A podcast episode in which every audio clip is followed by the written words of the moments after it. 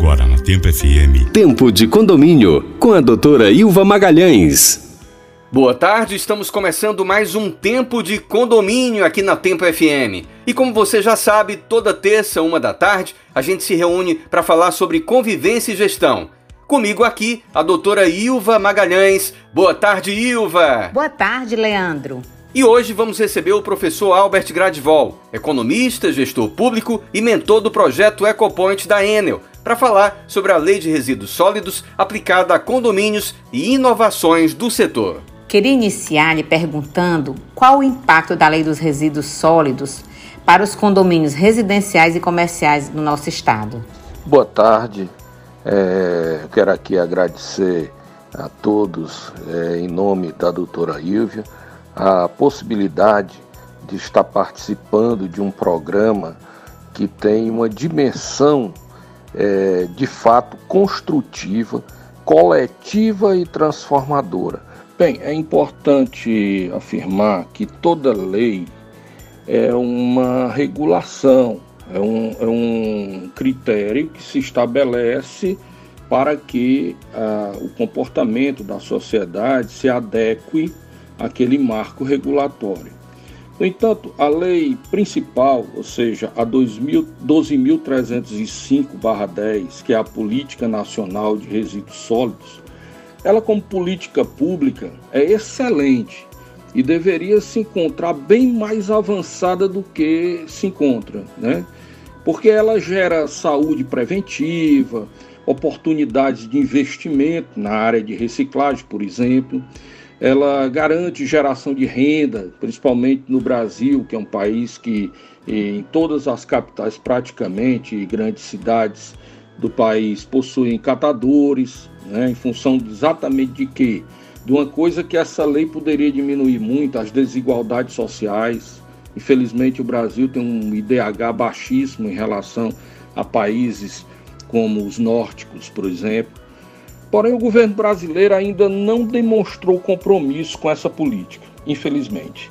As questões ambientais no Brasil me parecem míopes. Quando isso acontece, é, consequentemente, não fomenta que, por exemplo, os condomínios e empresas pratiquem a logística reversa de acordo com a lei.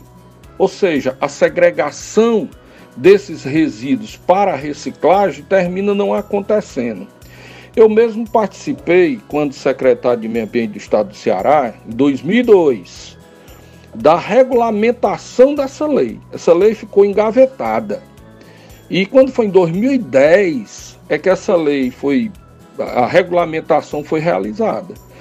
Por isso não tenho constrangimento em afirmar que a Política Nacional de Resíduos Sólidos para o Brasil é semelhante a um indivíduo que tirou carteira de motorista, mas não sabe guiar. Esse é o Tempo de Condomínio e a gente vai fazer um rápido break, mas já voltamos com o professor Albert Gradvol, economista, gestor público e mentor do projeto Ecoponte da Enel. Não saia da tempo. Tempo de Condomínio na Tempo FM. Já estamos de volta com o Tempo de Condomínio e hoje estamos recebendo o professor Albert Gradvol, economista, gestor público e mentor do projeto EcoPoint da Enel, para falar sobre a lei de resíduos sólidos aplicada a condomínios e inovações do setor. Doutora Ilva! Me diga uma coisa: uma associação de condomínios pode requerer um ponto de reciclagem da prefeitura ou da Enel para destinar o lixo reciclado dos seus condomínios? Quais são os critérios para fazer isso? Bem, é, é, preciso entender como o cidadão pode participar de um programa de coleta seletiva. Em Fortaleza, por exemplo, existe o Recicla Fortaleza, que é o da cidade, é o institucional da prefeitura. E seu modelo é de coleta ponto a ponto, o que significa dizer que é, as pessoas têm que levar o seu material reciclável, normalmente o seco, até um ecoponto. Né? Atualmente, é, essa rede conta com 86 ecopontos em todas as regionais. Já o da Enel é um corporativo, quer dizer, é, é de empresa, podendo as pessoas levar seus resíduos até um ponto de coleta deles também, da Enel, ou em alguns casos pedir para que eles façam a coleta no seu condomínio. Isso deve ter aí um limite, né? Porque a Enel não é um, uma prefeitura, obviamente. Então eu destaco que a coleta seletiva não é uma coleta de lixo comum, e sim um projeto cujo conceito se baseia no coletivo. E isso exige, acima de tudo, mudança de comportamento da população. Ou seja, o certo é que a associação de condomínios compartilhe o transporte e aproveite a estrutura dos ecopontos que já possui em Fortaleza e que, diga-se de passagem, Fortaleza é a cidade que possui a maior cobertura de ecopontos do Brasil. Para você ter, vocês terem uma ideia, né, nós podemos dizer que enquanto São Paulo conta com 117 ecopontos construídos em 15 anos, Fortaleza já possui 86 construídos em 5 anos. Essa estrutura enorme está disponível inclusive para os condomínios. Basta que essa associação se organize, desenvolva um projeto de condomínios que tem várias estratégias, inclusive eu me disponibilizo em apoiá-los, e o, o, os condomínios passariam a ter um custo ínfimo, ínfimo mesmo, que eu estou falando, só para que uma vez por semana né, exista uma rota e leve para o ecoponto, para os ecopontos, né, cada um o mais próximo da rota, obviamente, ok?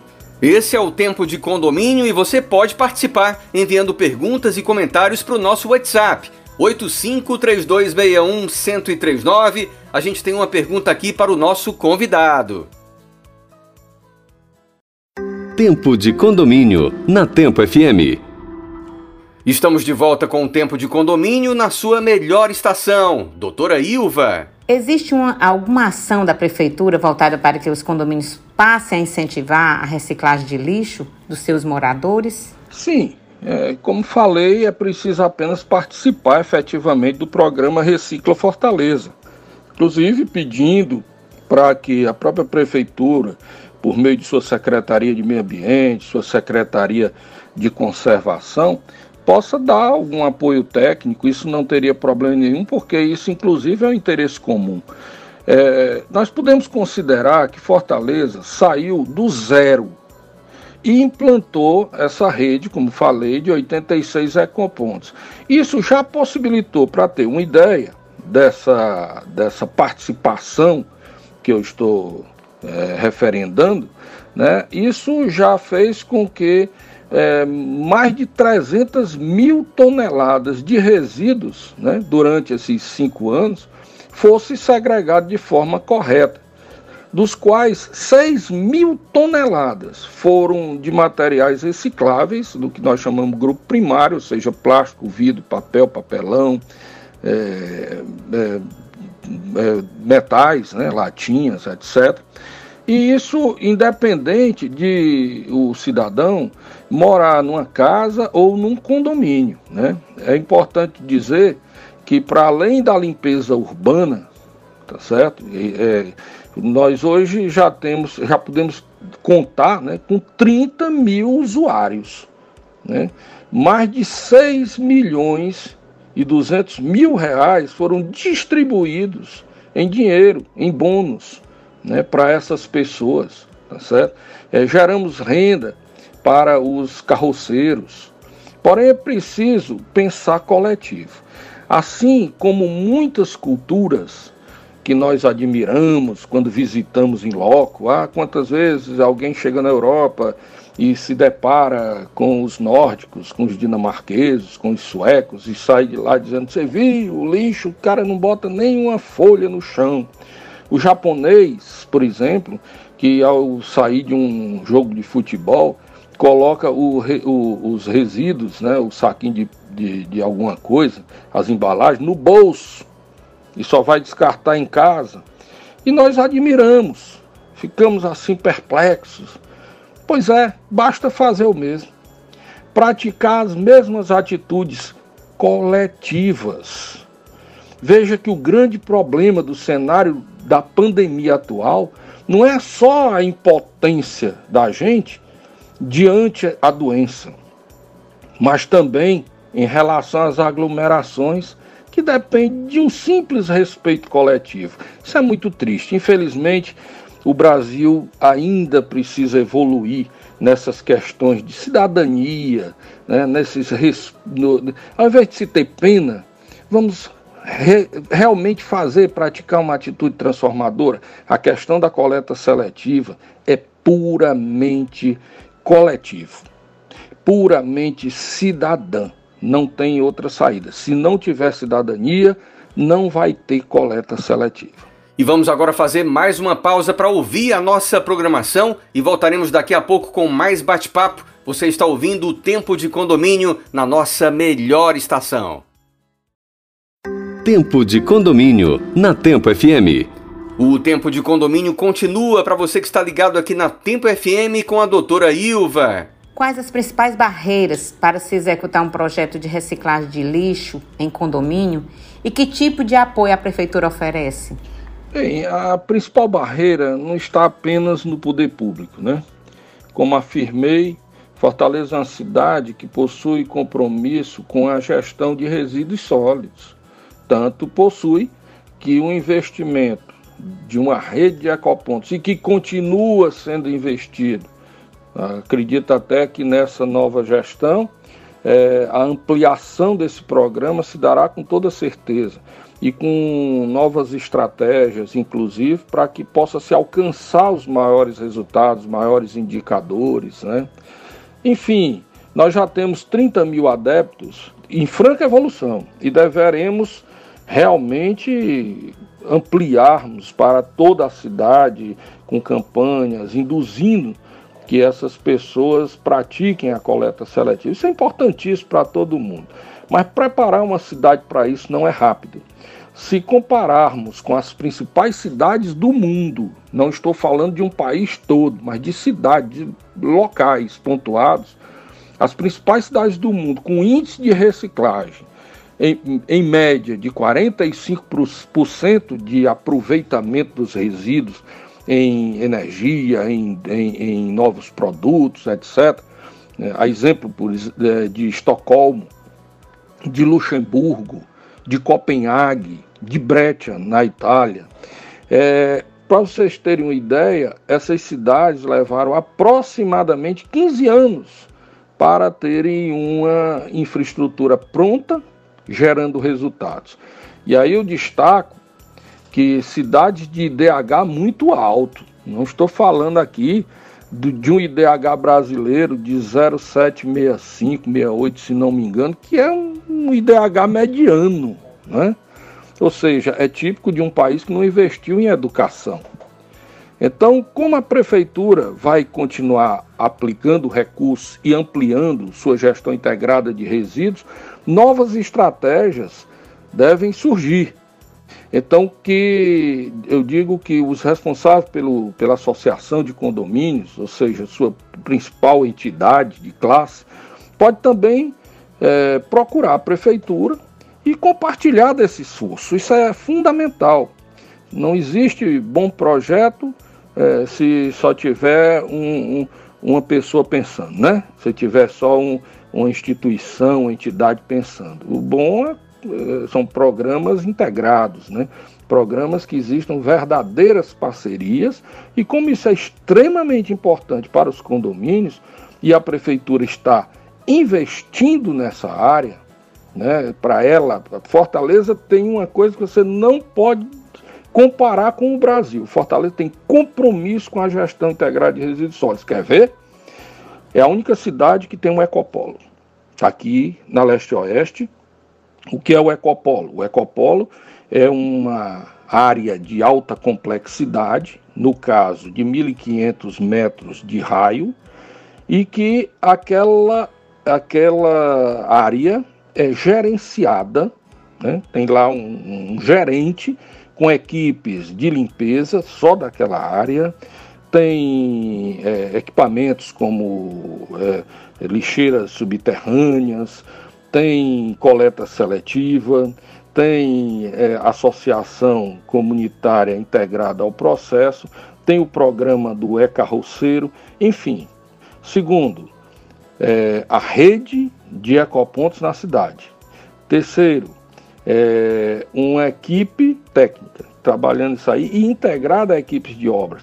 A gestão atual deve ampliar bastante essa ação que foi de sucesso, porque não se perde continuidade das ações nessas, nessas últimas gestões.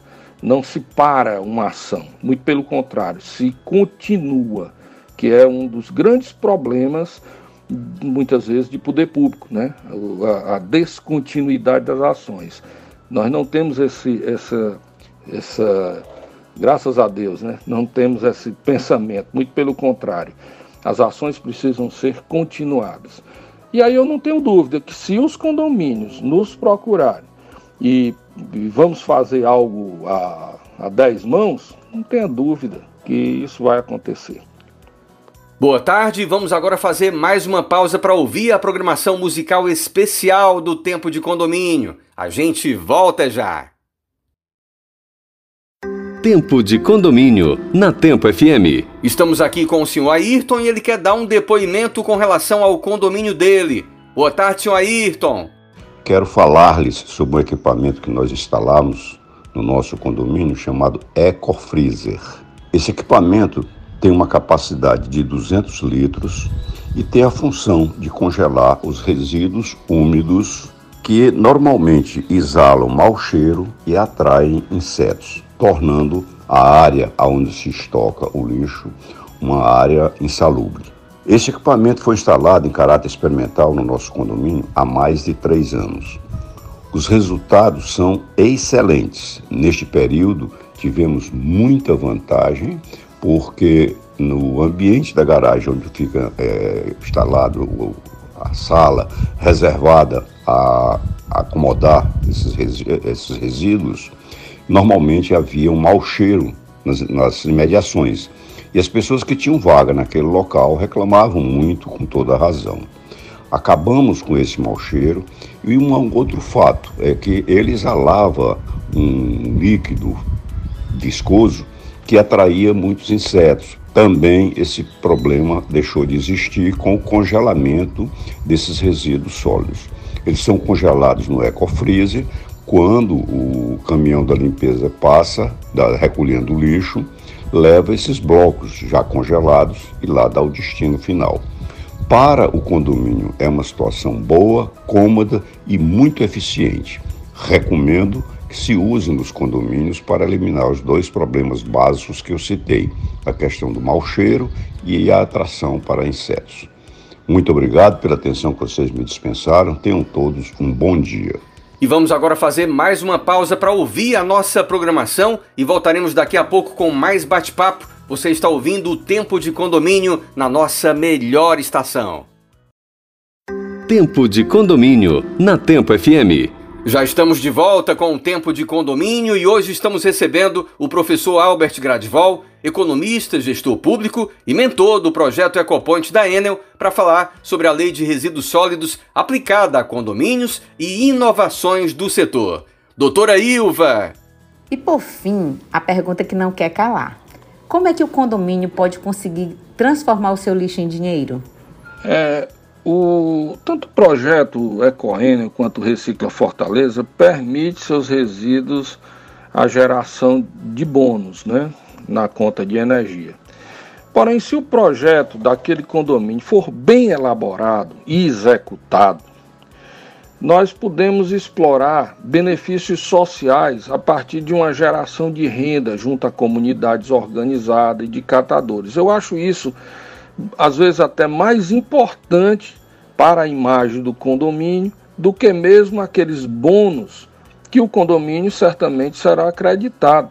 Inclusive, eu acredito até que com o tempo, não apenas a energia, mas outros produtos possam gerar bônus também, né? como em alguns casos, não é o caso de, dos condomínios que já têm água, mas a água poderá ser adequada a isso, o gás de cozinha, que isso é uma coisa que existe uma demanda muito grande né, da população, principalmente a de baixa renda por gás de cozinha, mas também a de condomínios, que mesmo que você tenha uma central de gás, aquilo ali também poderá é, é, beneficiar de algum modo né, aquele consumo de gás para os condôminos. Mas eu acho que, independente disso, repito, a coleta seletiva não se assemelha a uma coleta de lixo. Ela é um programa de cidadania.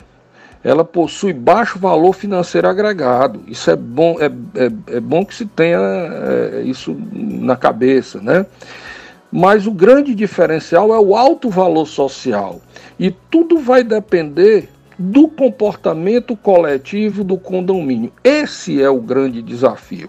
Mas eu acredito muito nessa evolução, até porque nós estamos caminhando para isso.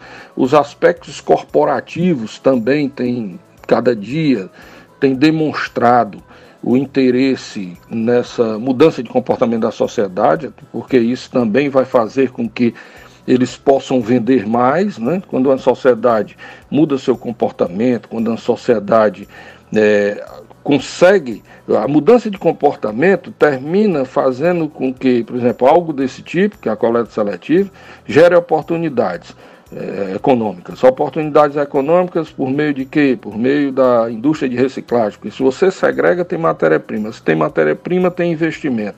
E se tem investimento, tem renda. Então isso é importante porque todo esse esforço faz com que a atividade econômica, ou seja, as corporações passem a, passem a se interessar. E é o que está acontecendo. Então eu vejo que isso vai evoluir, mas que é o grande desafio é. Então vamos aproveitando aqui esse momento, esse programa extremamente respeitoso, principalmente no segmento do, do, dos condomínios, eu peço que vamos nos dar as mãos, vamos para frente, que sem dúvida nenhuma a gente vai ter, é, vamos, ter vamos terminar até deixando de admirar muito outros países e passando a comparar, ao invés de admirar, comparar com as nossas atitudes mudancistas. Eu queria aqui agradecer a participação do professor Alberto Gradivol e dizer que nós a sociedade cearense é muito grata pela sua iniciativa e sabemos quanto é importante essas iniciativas que visam melhorar o nosso meio ambiente, né? O nosso planeta tão sofrido, tão maltratado pelo ser humano, né? Somos muito gratos pelo seu projeto, professor, e sinta-se muito à vontade para voltar outro dia em nosso programa Tempo de Condomínio. Um grande abraço. Bem, como é, eu falei no início, eu gostaria muito de agradecer, muito obrigado a todos e me encontro desde já à disposição de todos os segmentos para que a gente possa evoluir nessa questão. Um grande abraço. E esse foi o Tempo de Condomínio desta terça-feira. Muito obrigado, doutora Ilva, doutor Albert. A gente volta na próxima terça, uma da tarde, aqui na Tempo.